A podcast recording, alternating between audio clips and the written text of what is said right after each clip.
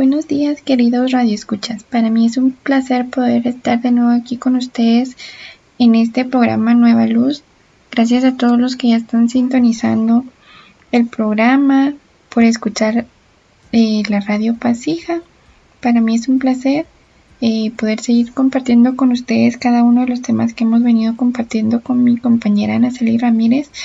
Mi nombre es Alejandra Cabrera y soy epicista de el área de psicología de la Dirección Municipal de la Mujer de la Municipalidad de San Carlos Hija. El día de hoy nosotros le vamos a estar impartiendo el tema del Día Mundial de la Concienciación del Espectro Autista. Y antes, antes que nada, me gustaría ir a un corte comercial. En un momento regresamos. Platzi presenta el término autismo es de uso común desde que películas como Rain Man, cuando los hermanos se encuentran, han visibilizado la existencia del autismo y el número de personas diagnosticadas ha aumentado año con año. Pero, en realidad, ¿qué sabemos sobre autismo? La palabra autismo viene del griego y denota encerrarse en uno mismo. Lo que en un principio se denominó autismo forma parte de un conjunto de afecciones más amplio llamado trastornos del espectro autista, que incluye al síndrome de Asperger y a los trastornos generalizados del desarrollo. Se le llama espectro porque no hay una frontera clara entre uno y otro, pero sí comparten una serie de señales y comportamientos. Estas son algunas características de las personas en el espectro autista. Dificultad para conectarse con otras personas. A la persona le es complicado descifrar los gestos e intenciones de los demás, cosa que otros hacen de manera intuitiva. Incluso hacer contacto visual resulta muy arduo para una persona autista. No les es fácil adaptarse a diferentes contextos sociales. Reducción de intereses, o sea, tendencia a concentrarse en un conjunto de gustos o actividades muy pequeño, especialmente si estos intereses son repetitivos Además, el interés en estas pocas actividades suele ser muy grande. Esto se manifiesta en una fijación excesiva en rutinas y en patrones de conducta ritualizados. Siempre hacer las cosas de la misma manera, tomar las mismas rutas, comer la misma comida, hacer las mismas preguntas. Problemas de comunicación, que se manifiestan en poca expresión verbal, hablar de manera repetitiva o haciendo eco de lo que dicen los demás. Reacciones o muy exageradas o demasiado reducidas a estímulos sensoriales como ruidos, olores, temperaturas, texturas. Estos rasgos varían mucho de persona a persona. Por un lado, algunas personas autistas desarrollan habilidades sorprendentes, por ejemplo de memorización o de operaciones matemáticas, y en otros casos las limitaciones son tan fuertes que quien tiene esta condición no puede valerse por sí mismo, incluso siendo adulto. En el pasado se trataba al autismo como retraso mental. Fue en los años 40 cuando Leo Kanner y Hans Asperger lo identificaron como algo diferente. Fue hasta los años 80 cuando el trabajo de Asperger se popularizó y Lorna Wing y Christopher Gilbert ahondan en su estudio y acuñan el término espectro autista. Desde entonces han aumentado considerablemente los casos diagnosticados, no porque cada vez haya más, sino porque cada vez hay más conciencia entre los padres y las herramientas de diagnóstico mejoran. morgonen. Pero, ¿cuál es la causa del autismo?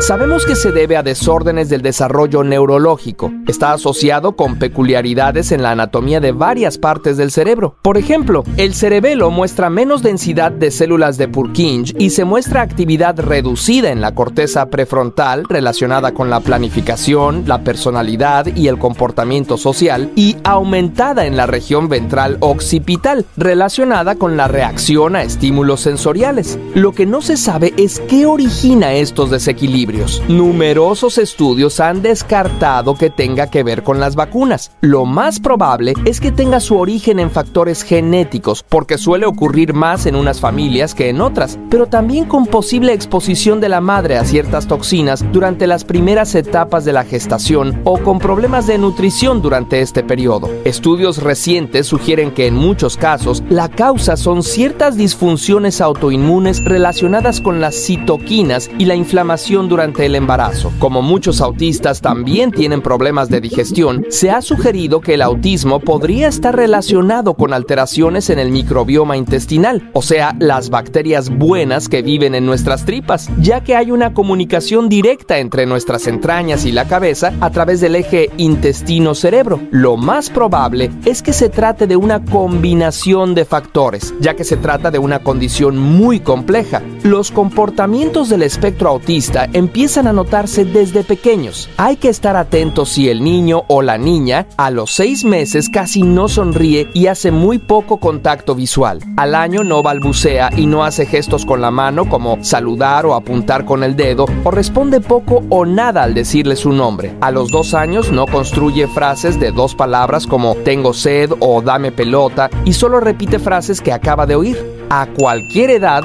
evita mirar a los ojos. Prefiere estar solo de manera persistente. No entiende los sentimientos de los demás. Muestra comportamientos repetitivos como mecerse o dar vueltas. Repite constantemente palabras o frases. Tiene dificultades para hablar o se resiste a cambiar sus rutinas o a que cambien de lugar muebles. Si una persona bajo tu cuidado presenta estas señales, es buena idea llevarla al pediatra o al psicólogo infantil para hacer una evaluación. Aunque el autismo no tiene cura, una intervención temprana ayuda mucho a que el niño o niña autista desarrolle mejores habilidades para su vida. Saber esto no solo puede ayudarnos a identificar y apoyar casos cercanos a nosotros, sino también para ser más empáticos en nuestro diario convivir con otras personas, desde familiares o compañeros de trabajo, hasta gente que no conocemos. Algunas situaciones, como viajar en avión, por ejemplo, pueden ser muy estresantes para un niño autista y es fácil juzgar de berrinchudos a esos niños y a los papás de desconsiderados, sin pensar que pueden estar pasando por momentos muy difíciles. Tal vez ese compañero de trabajo que siempre hemos tachado de ser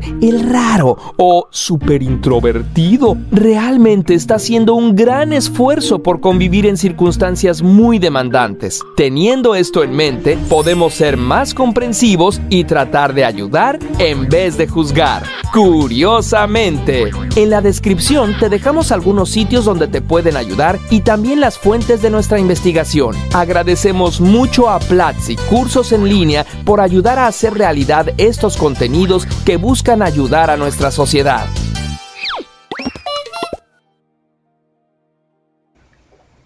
Bueno, continuando con el programa. Ahora sí vamos a hablar un poquito acerca del tema de la concienciación sobre el autismo, que se celebró el 2 de abril. Bueno, antes que nada vamos a definir qué es el autismo. El autismo es una afección neurológica permanente que se manifiesta en la primera infancia independientemente del género, la raza o la condición social y económica. El término espectro autístico se refiere a una serie de particularidades, un apoyo y un entorno adecuado y la aceptación de varias variaciones neurológicas permiten a aquellos que padecen trastornos del espectro autístico disfrutar de las mismas oportunidades y participar de manera plena y eficaz en la sociedad. Entonces, el autismo se caracteriza principalmente por peculiaridades en la esfera de la interacción social y dificultades en situaciones comunicativas comunes, modos de aprendizaje atípicos, especial interés por ciertos temas, la predisposición a actividades rutinarias, particularidades en el procedimiento de la información sensorial.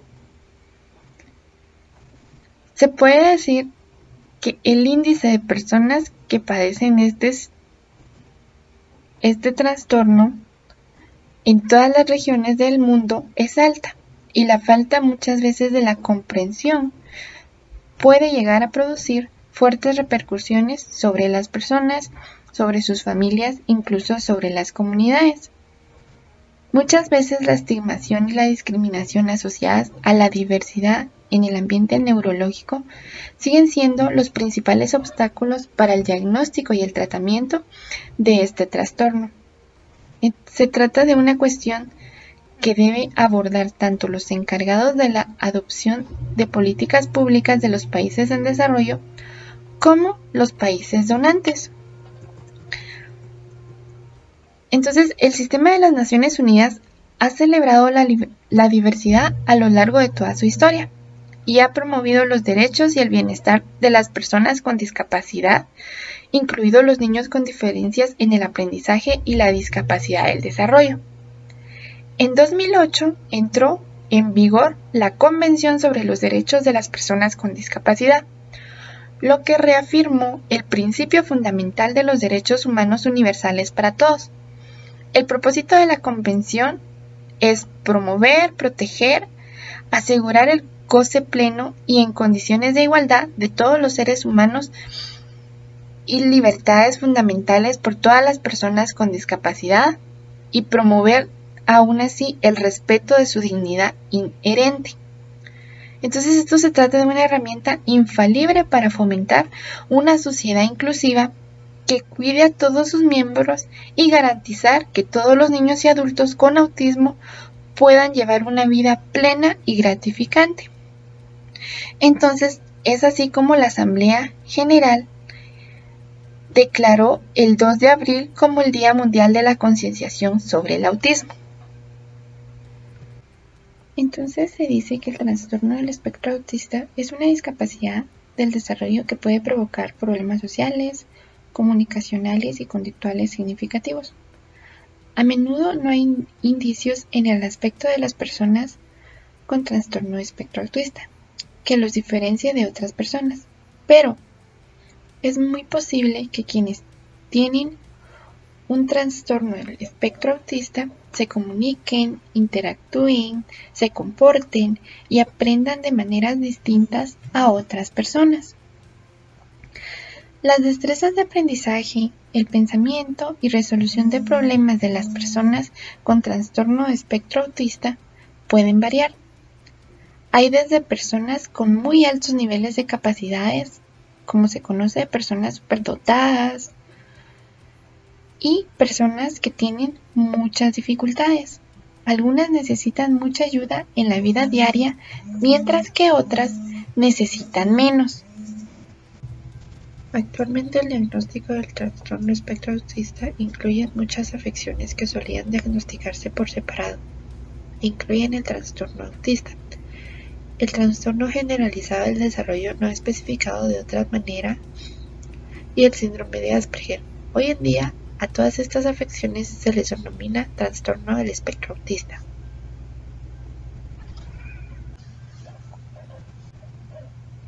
¿Cuáles son los signos y síntomas que se presentan en este trastorno?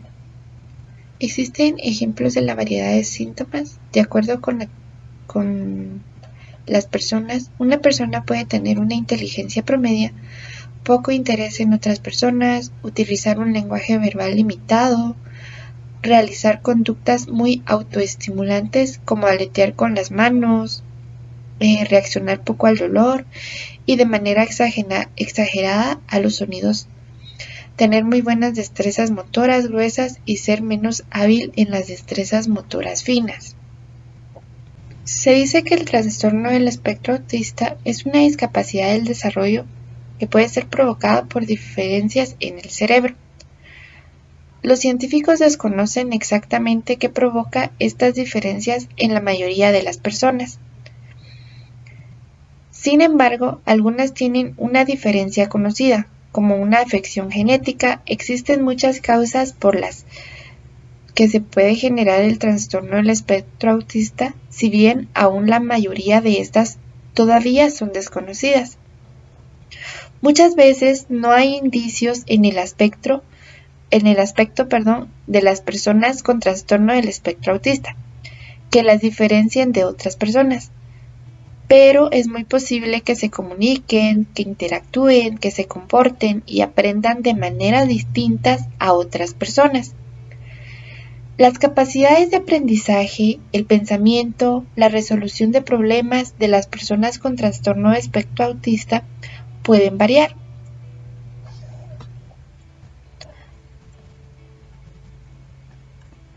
Actualmente, el diagnóstico del trastorno del espectro autista incluye muchas afecciones que solían diagnosticarse por separadas. Esta enfermedad, este trastorno, Comienza antes de los 3 años de edad y dura toda la vida de la persona. No obstante, los síntomas pueden mejorar con el tiempo. Algunos niños con TEA muestran indicios de problemas futuros en los primeros meses de vida. En otros casos, es posible que los síntomas no se manifiesten hasta los 24 meses o incluso después. Algunos niños con TEA parecen desarrollarse normalmente hasta los 18 a los 24 meses de edad y después dejan de adquirir destrezas nuevas o pierden las que tenían antes. Los estudios realizados han demostrado que entre un tercio y la mitad de los padres de niños con TEA observaron un problema antes del primer año de vida de sus hijos. Esto se da entre un 80 y 90% de los padres detectaron el problema antes de los 24 meses. Es importante destacar que algunas personas que no tienen un TEA también pueden presentar alguno de los síntomas. Pero en el caso de las personas con TEA, los problemas hacen que la, que la vida sea muy difícil. Ahora vamos a decir cuáles son los posibles signos de alarma. Las personas con TEA pueden presentar las siguientes características. Muchas veces no responden a su nombre para cuando tienen 12 meses de edad no señalar los objetos para demostrar su interés, no señalar un avión que pasa volando para cuando tienen 14 meses de edad. No jugar juegos de simulación, jugar a darle de comer a un muñeco para cuando llegan a los 18 meses de edad. Evitan el contacto visual de querer y, y quieren estar solos tienen dificultades para comprender los sentimientos de otras personas y para hablar de sus propios sentimientos. Muchas veces presentan retraso en las destrezas del habla y del lenguaje. Repiten palabras o frases una y otra vez. Esto se le conoce como ecolalia. Dar respuestas no relacionadas con las preguntas que se les hace. Muchas veces se irritan con los cambios pequeños, eh, tienen intereses obsesivos, aletean las manos o las em, mueven en círculos. Tienen reacciones poco habituales al sonido, al olor, el gusto, el aspecto, el tacto o el sonido de las cosas. Las destrezas sociales. Los problemas sociales son uno de los síntomas más comunes de todos los tipos de trastorno del espectro autista. Los problemas sociales de las personas con un TEA no son simplemente dificultades sociales como ser tímidos, son dificultades sociales que pueden generar problemas graves en la vida diaria. Algunos ejemplos en los problemas sociales relacionados con los TEA son los siguientes. No responder al nombre para cuando tienen 12 meses de edad, evitan el contacto visual, prefieren jugar solos, no comparten intereses con las demás personas, interactúan únicamente para llegar a una meta deseada, tienen expresiones faciales apáticas o inadecuadas, no comprenden los límites del espacio personal, evitan resistirse al contacto físico, no les gusta que se les abrace, que se les toque, no sentir el consuelo que le dan otras personas cuando, cuando ellos están angustiados, tienen dificultades para comprender los sentimientos de otras personas y para hablar de sus propios sentimientos. Los bebés con un desarrollo típico se interesan por el mundo y las personas que los rodean. Para cuando cumplen el primer año de vida, los niños pequeños con desarrollo típico interactúan con las demás personas haciendo contacto visual, repitiendo palabras y acciones, usando gestos simples como aplaudir, decir adiós con la mano. Los niños también con un desarrollo típico también muestran interés por los juegos sociales como las escondidas, las palmaditas con las manos, pero ¿qué pasa con los niños del trastorno del espectro autista? Ellos pueden tener dificultad para aprender e interactuarse con las otras personas. Es posible muchas veces que algunas personas con TEA no se interesen en absoluto en las demás personas, no les llaman la atención, no les interesa estar con ellos. Otras tal vez quieren tener amigos, pero no comprenden cómo entablar relaciones amistosas. A muchos niños con TEA les cuesta mucho aprender a turnarse o a compartir las cosas, bastante más que a los otros niños.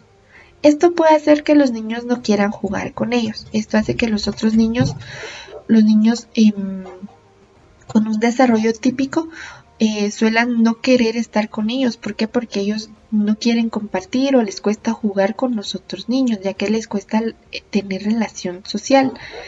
Es posible que algunas personas con TEA no se interesen en absoluto de los demás.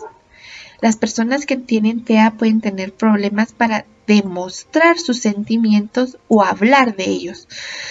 Y también eh, es posible que tengan problemas para comprender los sentimientos de los demás.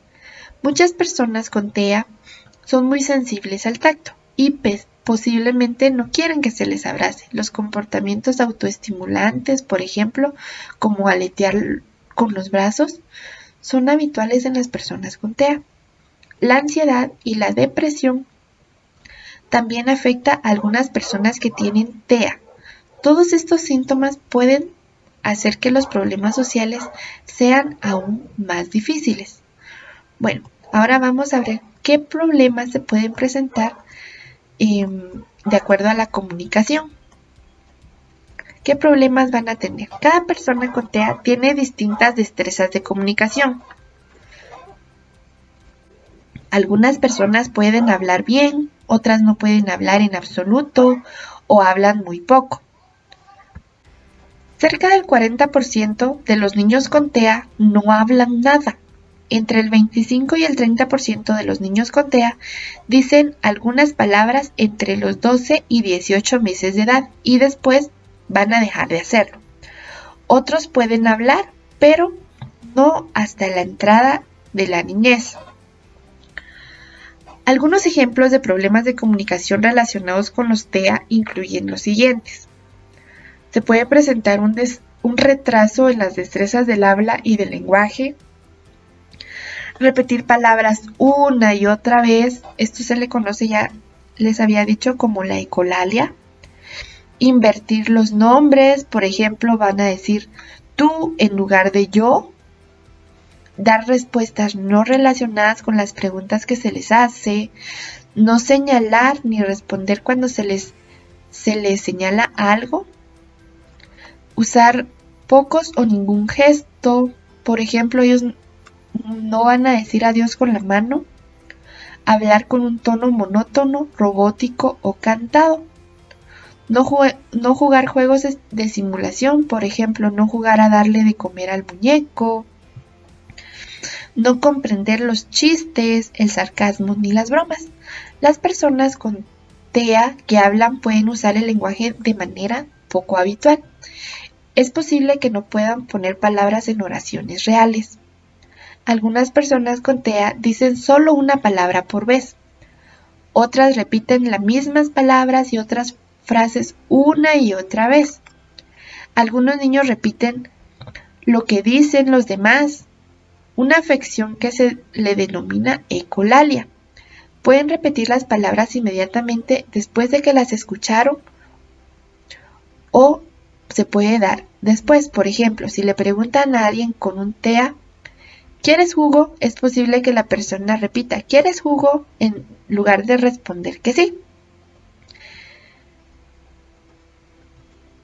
Muchos niños que no tienen TEA atraviesan una etapa en la que repiten lo que escuchan. Habitualmente se les pasa para cuando tienen tres años.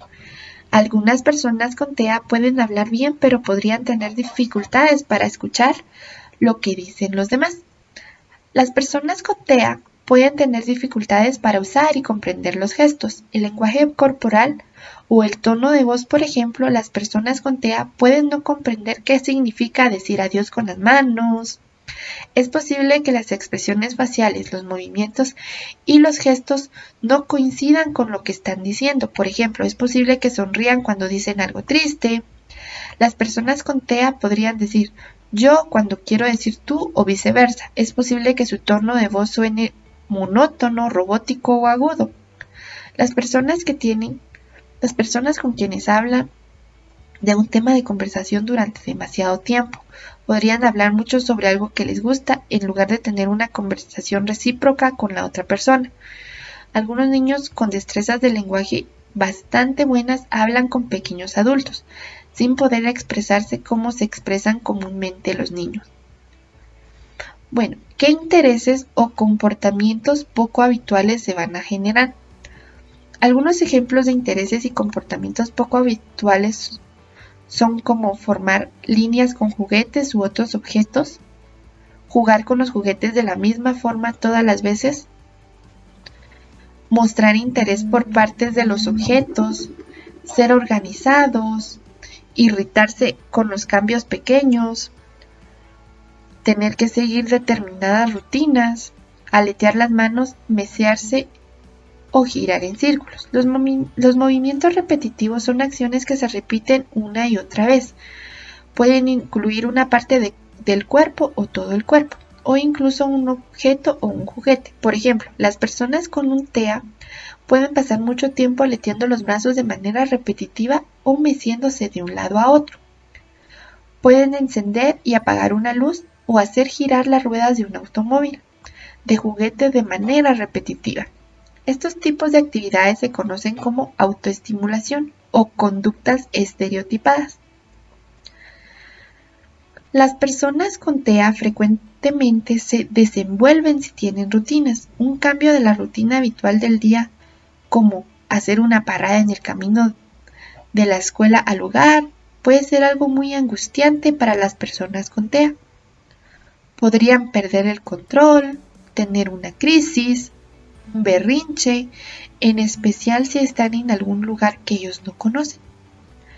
Algunas personas con TEA también podrían crear rutinas que parecen inusuales o innecesarias. Por ejemplo, mirar por todas las ventanas cuando pasan por un edificio o querer mirar siempre un video de inicio a fin, incluidos los anticipos y los créditos. Si no se les permite seguir este tipo de rutina, esto puede provocar una gran frustración y berrinches. Estos son algunos de los, de los signos y síntomas que se pueden presentar con las personas del trastorno del espectro autista.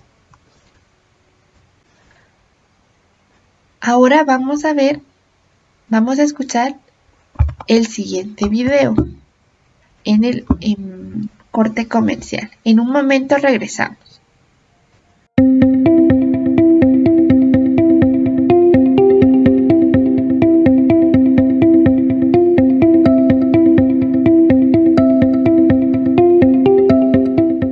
El autismo es un trastorno del neurodesarrollo, del desarrollo neurológico cerebral que afecta a los niños, que se produce básicamente por una alteración en los procesos de maduración.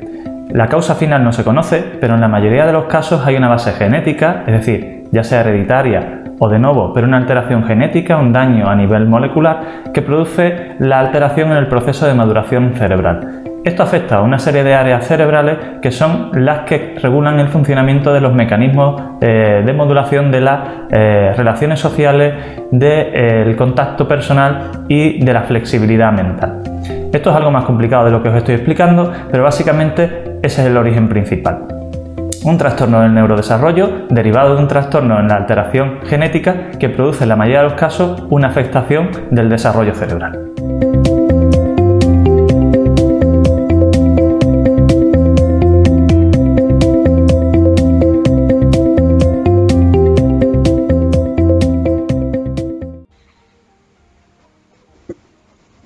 Entonces, continuando del continuando con el programa, esto sería eh, todo lo que me corresponde. Ya les hablé acerca de un poquito de qué es el trastorno del espectro autista y algunos signos y síntomas que pueden presentar las personas. Entonces, con esto me despido y espero em, que puedan escucharnos la siguiente semana. Para mí es un placer haber hablado con ustedes acerca del, Día del Mundial de la Concienciación del Trastorno del Espectro Autista.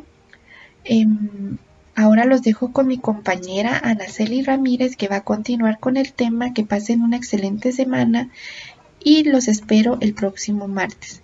Recuerda, si necesitas algún tipo de apoyo, ya sea terapia o alguna consulta psicológica de forma gratuita, puedes comunicarte conmigo al número 5515 6764 con Alejandra Cabrera. Feliz día, nos vemos hasta la próxima.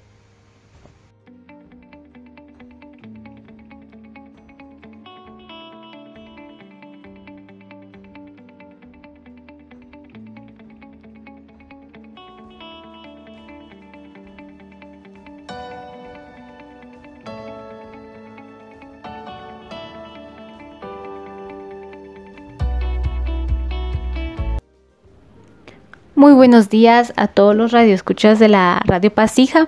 Para mí es un gusto poder volver a compartir con ustedes. Mi nombre es Anaceli Ramírez. Agradezco mucho a mi compañera Alejandra para que me haya dado esta oportunidad de volver a compartir con ustedes. Pues como ustedes ya saben, em, yo me encuentro actualmente en el CAIMI de Momostenango, como también en el área de salud de Totonicapán y pues cualquier consulta se pueden comunicar conmigo al finalizar mi parte, mi, el podcast, al finalizar esta, este tema tan interesante, pues voy a brindar mi número de telefónico en donde ustedes se pueden comunicar.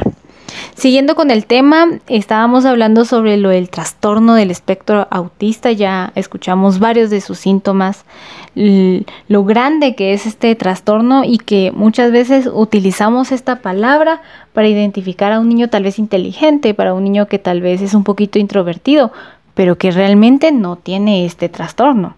El trastorno, si se han dado cuenta, pues es bastante, bastante grande, por eso es un espectro autista. Pues este también tiene algunos otros síntomas y esto puede incluir los siguientes síntomas, como lo es la hiperactividad, que es el exceso de actividad, estar totalmente activo todo el tiempo, esto no significa que cualquier niño que moleste, que juegue todo el tiempo, que haga ruido, sea hiperactivo o que tenga este trastorno, sino que es aquel niño, que no puede estar sentado ni un minuto, que no puede estar sentado ni un minuto del, día eh, tranquilo. Entonces ahí sí ya puede ser una hiperactividad. Entre, entre estos también otros síntomas se encuentra lo que es la impulsividad, es actuar sin pensar, es ser agresivo o no tener el control de mis impulsos, de sus impulsos al momento de tomar algún objeto, al momento de tener un contacto con, una persona, con alguien, eh, ser agresivo, golpear. Esto es otro de los síntomas que se puede llegar a tener. También la corta capacidad de concentración. Un niño autista no no tiene una gran concentración. Se pierde inmediatamente si se le está hablando de algún tema en específico y se concentra o se fija en, en objetos que le llamen la intención de colores, juega con ellos de diferente manera. Es muy característico esto. También la agresión es parte de la impulsividad, suelen ser muy agresivos, si no les agrada algo vienen los golpes y son golpes fuertes los que ellos dan, eh, son reacciones fuertes, ya sea con la cabeza, golpean, patadas, puños, aruñones, sí son golpes fuertes. También autolesionarse cuando realmente, por ejemplo, si ellos tienen existen ruidos muy fuertes o, ruidos que, sean extremadamente graves para ellos o fuertes porque ellos sufren también de hiperacusia, es que pues se comienzan a lesionar entre ellos mismos, se comienzan a pegar la cabeza o comienzan a patearse. Por eso es que es muy necesario pues la atención psicológica para poder llegar a controlar estas situaciones. También los berrinches, el, descontrolarse, el que no se hizo lo que él quería o porque no lo entienden o porque no se están dando cuenta de lo que está sintiendo, comienzan los berrinches, el llanto exagerado y no para de los berrinches hasta que logra lo que consigue o que entiendan o que ya se sepa cómo controlar. También los hábitos de alimentación y sueño poco habitual, esto es muy frecuente con los niños que, que tienen este trastorno, que son autistas porque normalmente comen demasiado. Eh, o roban la comida. Por ejemplo, si están compartiendo con amigos, si están, sí, compartiendo con amiguitos, normalmente si sacan la refacción, vienen, toman la comida, se la quitan y se la roban. También la forma de comer es muy diferente, con las manos tiran, eh, por eso es muy cuidado su alimentación, saber qué darles de comer, que ellos aprendan a comer comida eh, saludable. También el sueño es poco habitual, a veces les da sueño temprano, se duermen, a veces en la noche no quieren dormir. El sueño es muy, muy, muy inestable. El estado, otra de las situaciones es el estado de ánimo o las reacciones emocionales poco habituales que es lo que ya hablábamos anteriormente, el estado de ánimo a veces cambia si el niño se siente mal, si no, no se siente bien con lo que está pasando en su contexto, lo que está sucediendo en, en su alrededor, pues seguramente el niño va a estar mal, va a llorar, va a estar irritado. Normalmente se irritan cuando, cuando sucede esto, cuando, cuando tienen un mal día. Y esto siempre sucede por algo. Puede ser que en el camino de un lugar a otro hubo mucho tráfico, hubo mucho ruido, hubo mucho, mucho, mucha interacción social que el niño se agobió y que por eso fue el estado de ánimo cambiante repentinamente a enojado, a brusco. También eh, las reacciones poco habituales al sonido, el olor, el gusto, el aspecto, el tacto a las cosas, que era lo que hablábamos, que normalmente tienen hiperacusia o, o hipacusia, que esto significa que son sensibles a los sonidos muy grandes, muy fuertes o cualquier sonido ya lo tiene alterado y no puede escucharlo.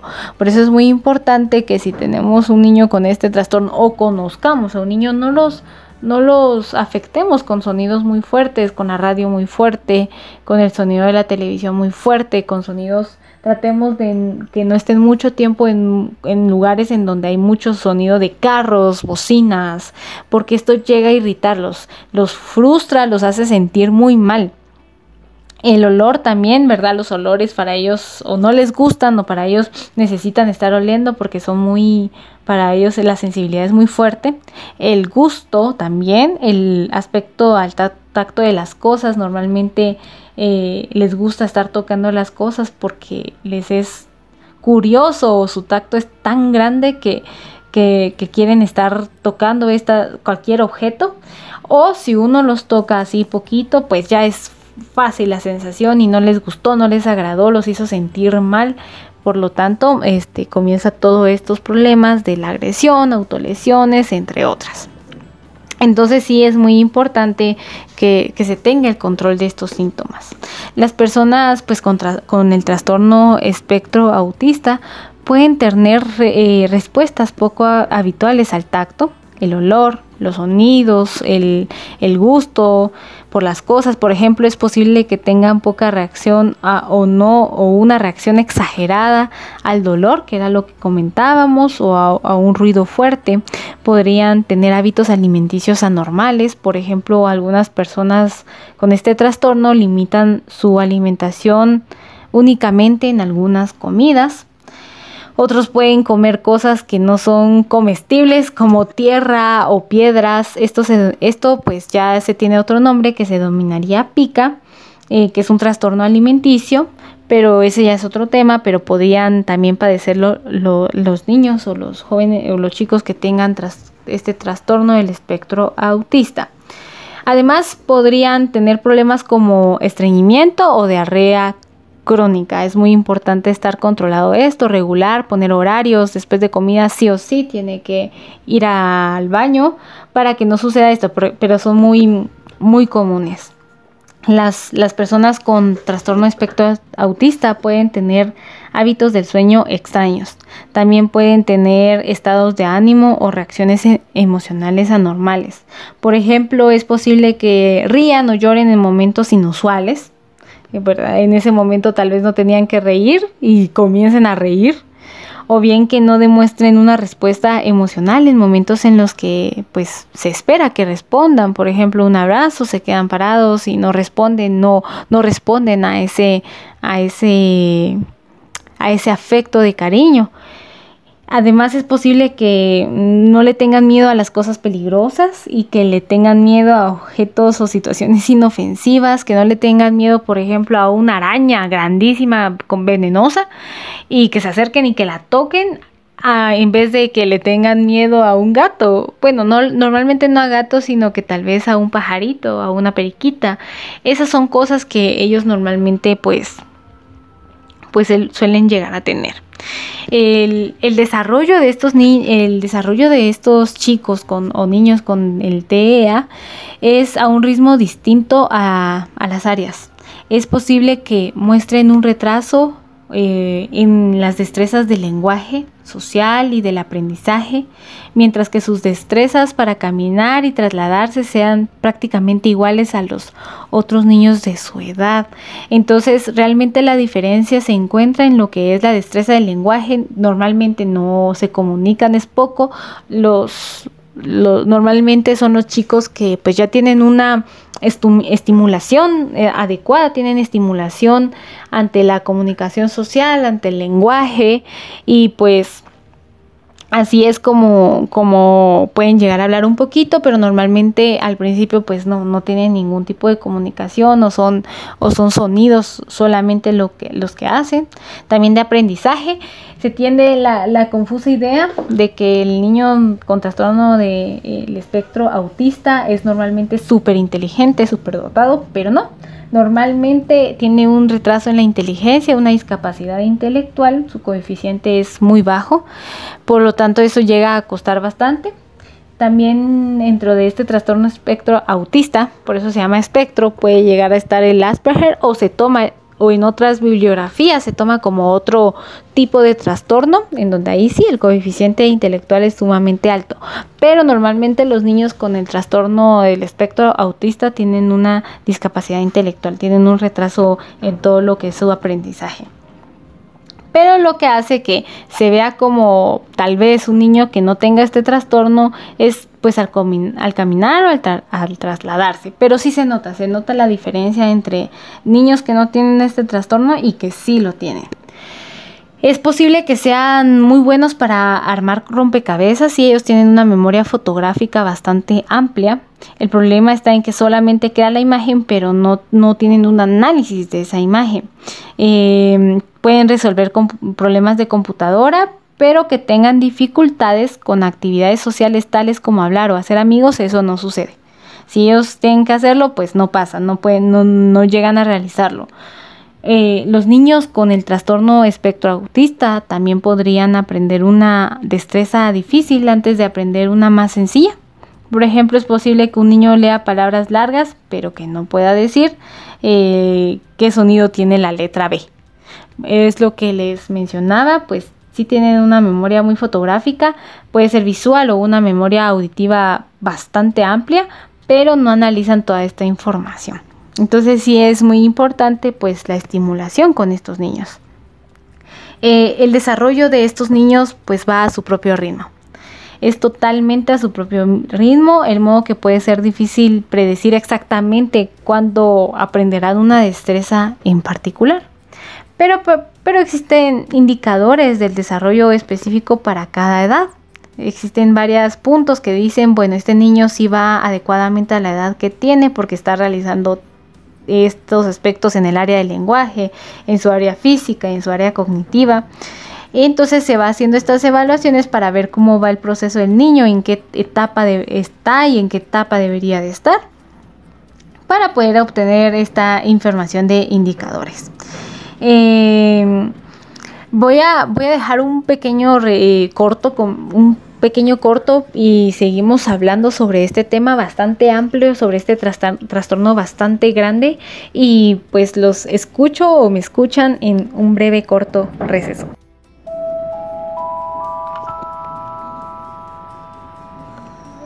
Todos somos diferentes y eso es maravilloso. Algunas diferencias son fáciles de ver. Altura, peinado, color de ojos, etc. Otras diferencias no son tan obvias. Nuestra comida favorita, nuestros miedos o habilidades especiales. Curiosamente, nuestra forma de ver el mundo también es diferente. Por ejemplo, ¿qué ves en esta imagen? Casi todos vemos un pato, pero algunos habrán visto un conejo. No importa cuál viste, ambas respuestas son correctas. Es tan solo un truco para demostrar que nuestros cerebros funcionan diferente. Tu cerebro es un computador poderoso. Cada cerebro es diferente de los demás y controla cómo aprendemos. Por eso tenemos habilidades diferentes. Tus sentimientos, por eso reaccionamos diferente a los mismos estímulos. Y cómo nos comunicamos. El cerebro a veces está conectado de tal forma que interfiere con los sentidos, la forma en que percibimos las situaciones y cómo interactuamos con otros. A esto se le conoce como autismo. Mucha gente tiene autismo. Es muy posible que alguien que conoces sea autista. Por eso es útil saber un poco más sobre el autismo. Frecuentemente, el autismo crea en el cerebro conexiones especiales que facilitan tareas que para la mayoría nos pueden parecer difíciles. Por ejemplo, matemáticas, dibujo o música. Pero esas conexiones a veces tienen el efecto opuesto y actividades que son fáciles para nosotros, para ellos son increíblemente difíciles como hacer amigos. Nuestros sentidos constantemente envían información al cerebro sobre las cosas y las personas que nos rodean. Sin embargo, cuando el cerebro y sus sentidos no se comunican bien, el cerebro se sobrecarga y se confunde, afectando cómo se ve el mundo exterior. Imagínate que estás caminando por esta calle. Ahora, así es como alguien con autismo podría percibir la misma caminata. aterrador. Tristemente, en muchos casos, la persona no puede expresar cómo se siente. Y aunque por fuera parece estar bien, por dentro hay una maraña de información envolviéndolos de ansiedad, incapaces de pedir ayuda. Sin darnos cuenta, todos desarrollamos métodos para calmarnos durante situaciones difíciles. Nos abrazamos, nos mordemos las uñas, jugamos con las manos, apretamos los labios, etc. De la misma forma, las personas con autismo se comportan de formas que les ayuden en momentos de ansiedad. Estos comportamientos pueden parecer extraños, pero son simplemente su manera de protegerse y son indicación de que algo no está bien. Lo mejor que podemos hacer es no empeorar su situación, enojándolos, ignorándolos o burlándolos. Recuerda, solo porque un juego de Xbox no funciona en un PlayStation no significa que el PlayStation está roto. Las personas con autismo necesitan amigos dispuestos a tomarse el tiempo de conocerlos. Con comunicación y mucha paciencia, todos nos podemos beneficiar. El autismo no es una enfermedad, es simplemente una forma única de ver el mundo. Y con nuestra ayuda es posible que ellos compartan esa visión con nosotros. El autismo hace que sucedan cosas asombrosas.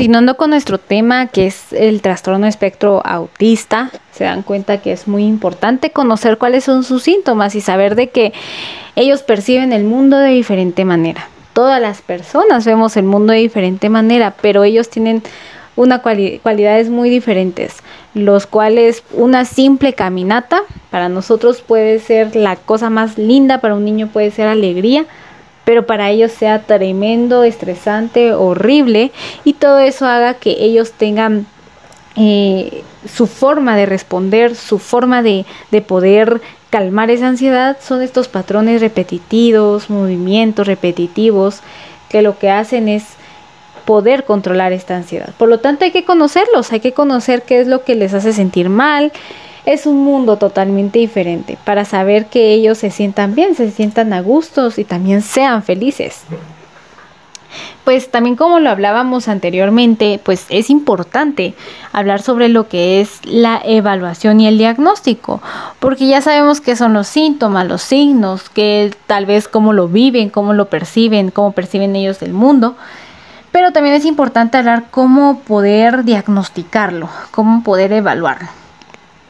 Y pues el diagnóstico de los trastornos del espectro autista pueden ser difíciles de hacer debido a que no existen pruebas médicas como un análisis de sangre para poderlo diagnosticar. Para hacer un diagnóstico, los médicos observan el comportamiento y el desarrollo del niño. Un psicólogo puede hacer esto, puede referirlo con un neurólogo, el cual van a decir si los comportamientos que está teniendo este niño, pues seguramente es de un trastorno del espectro autista. A veces los, los, eh, los chicos que sufren TEA pueden detectar a los 18 meses de edad o incluso antes, a los 2 años de edad. Em, el, el, diagnóstico realizado por un profesional con experiencia puede considerarse muy confiable. Sin embargo, muchos niños no reciben un diagnóstico final hasta que son muchísimo más grandes. Este retraso significa que es posible que hay niños con TEA Mm, podrían no obtener la ayuda que necesiten. Significa que un niño con TEA puede ser que los primeros meses de edad puedan pueda irse desarrollando adecuadamente, eh, diciendo palabras, eh, conviviendo, pero de repente pues comienza un retraso en su avance y comienza a tener características que se ya o signos que les hemos mencionado anteriormente. Por lo tanto, los papás comienzan eh, las evaluaciones con los médicos y los profesionales y pueden llegar a detectar este trastorno.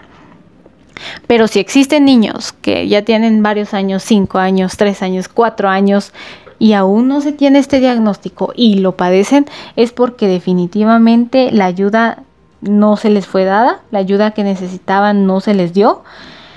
Tal vez estén en una familia que sea que no sepan de esta situación, que no sepan que existe este tipo de trastorno y pues no hayan brindado la ayuda necesaria y creyeron que tal vez eran niños con, con problemas conductuales, berrinchudos, imperactivos, que no querían nada, los tacharon como malcriados, pero en realidad tenían este trastorno. El diagnóstico de un TEA consta de dos pasos, la evaluación del desarrollo y la evaluación del diagnóstico integral. Pues esto se hace con un psicólogo para ver en qué etapa va el niño, cómo va el desarrollo de las diferentes etapas de su edad, si va adecuadamente, si va en el proceso o si no. La evaluación diagnóstica integral sería pues referirlo con un médico, con un o ya sea que el médico lo haya referido con el psicólogo para hacerle la evaluación del desarrollo.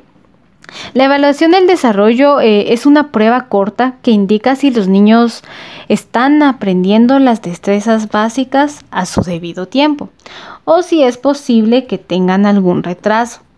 Durante la evaluación del desarrollo es posible que el médico, médico o el psicólogo les haga algunas preguntas a los padres o que hable y juegue con el niño durante el examen.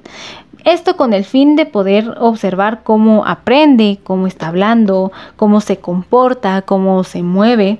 Y pues un retraso o en cualquiera de estas áreas puede ser señal de que hay un problema no, no necesariamente del trastorno del espectro autista, no del TEA, sino que puede ser que tenga algún retraso en alguna de estas áreas, como el del aprendizaje, el habla, el comportamiento, pero tenga, sea por otro tipo de trastorno o porque no se le esté dando el aprendizaje adecuado al niño, no se le esté estimulando adecuadamente. Por eso es muy importante evaluar al niño.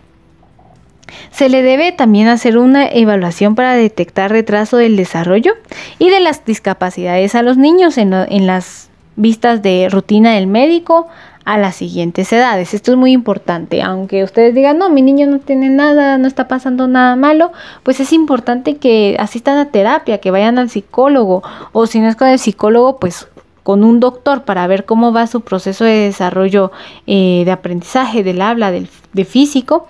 Y esto se puede hacer primero a los nueve meses de edad. Después también hacer una evaluación a los 18 meses de edad.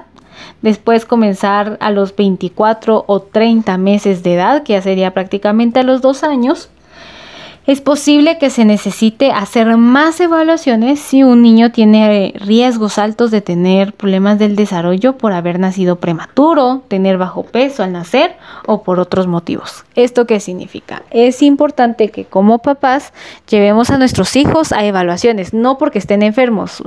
A veces se comete el error de que lo llevo al doctor solo porque se enfermó, solo porque tiene dolor de estómago, tiene gripe, tiene tal cosa y hasta esos momentos yo lo llevo pero no, es necesario que se lleve a los nueve meses solo por ir a hacerle el chequeo, el control médico, aunque no tenga nada, 18, 2 años, y pues si se tuvieron complicaciones en el parto, porque el niño es prematuro, porque mm, tal vez tuvo una complicación al momento de nacer, es importante que los chequeos sean mucho más constantes, que se esté totalmente en chequeo para poder eh, realizar algún aspecto rápido o inmediato para solucionar el problema o llevar a su avance en la etapa que debería de estar.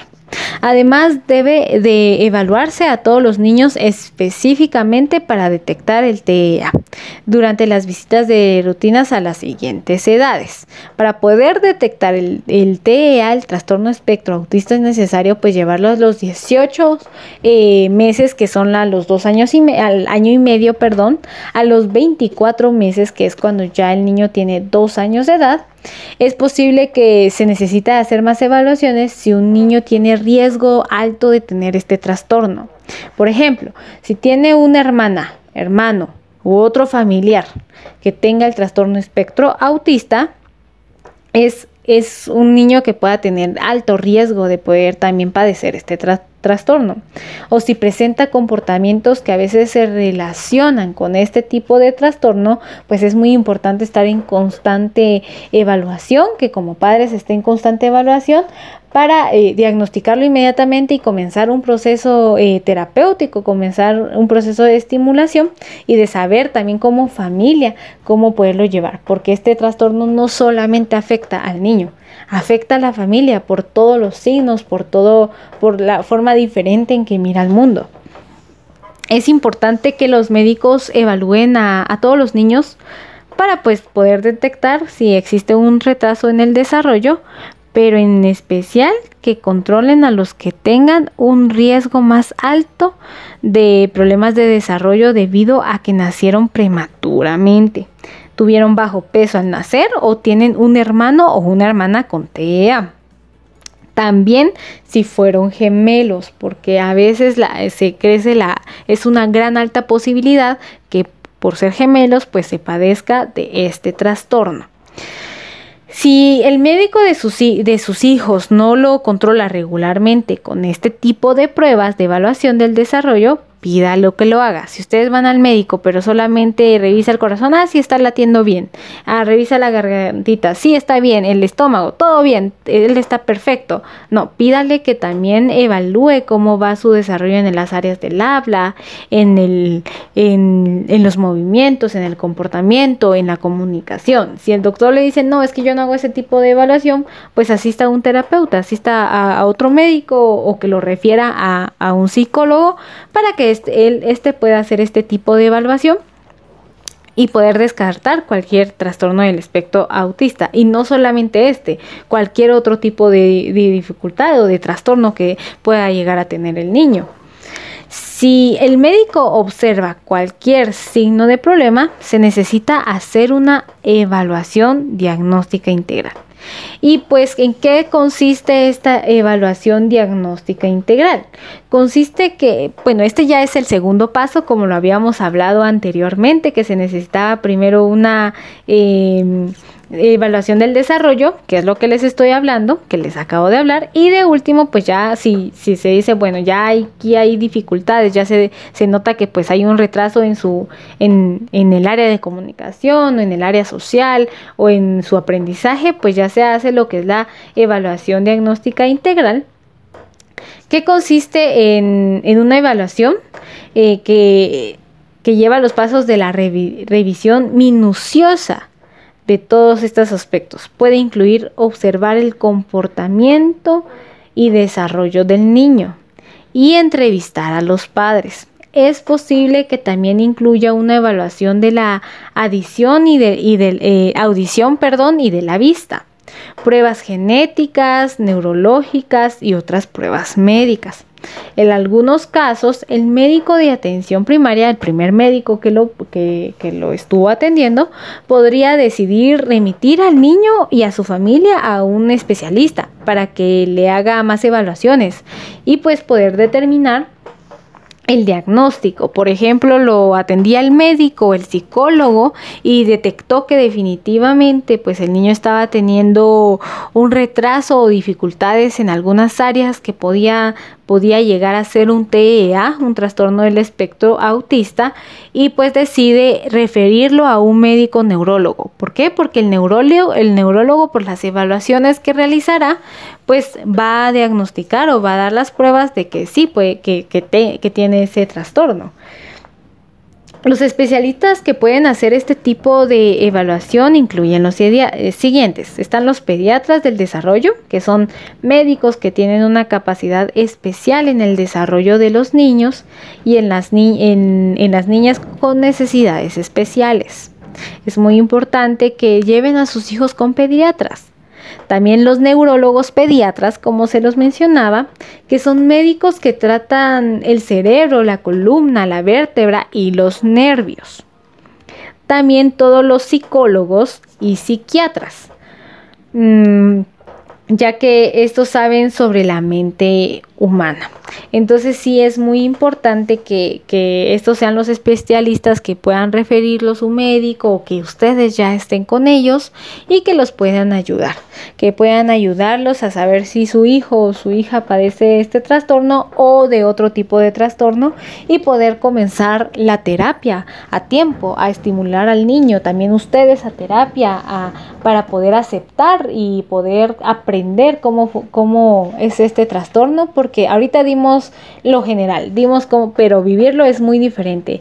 Eh, sí se nota la diferencia de las conductas de un niño con TEA. Por lo tanto, es muy importante que entonces ustedes se den cuenta de estos síntomas. Si tienen hijos pequeñitos, que se den cuenta si ya no hay movimientos estereotipados de pequeños, que no hayan movimientos diferentes a los de un niño que va en un avance normal en esa etapa para poder diagnosticarlo.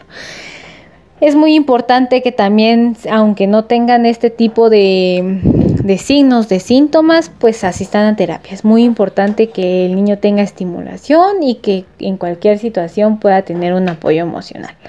Por lo que, como se los mencioné al principio, yo me encuentro en el CAIMI de Momostenango y en el área de salud mental de Totonicapán y pueden comunicarse conmigo al número 42 22 77 99 y el número 55 52 66 14 al cual ustedes pueden llamar, se les agenda su primera cita, es totalmente gratuita toda la atención y eh, nosotros los estaremos llamando ya sea por llamada telefónica o videollamada, ya que por la situación que seguimos viviendo en nuestro país y el alto brote que existe actualmente en lo que es la pandemia del COVID, es necesario protegernos y cuidarnos. Por lo tanto, la atención es eh, por llamadas telefónicas y videollamadas. Agradezco mucho que ustedes me hayan abierto su puerta nuevamente de sus casas y poder haber compartido este tema tan importante. Que pasen un buen día.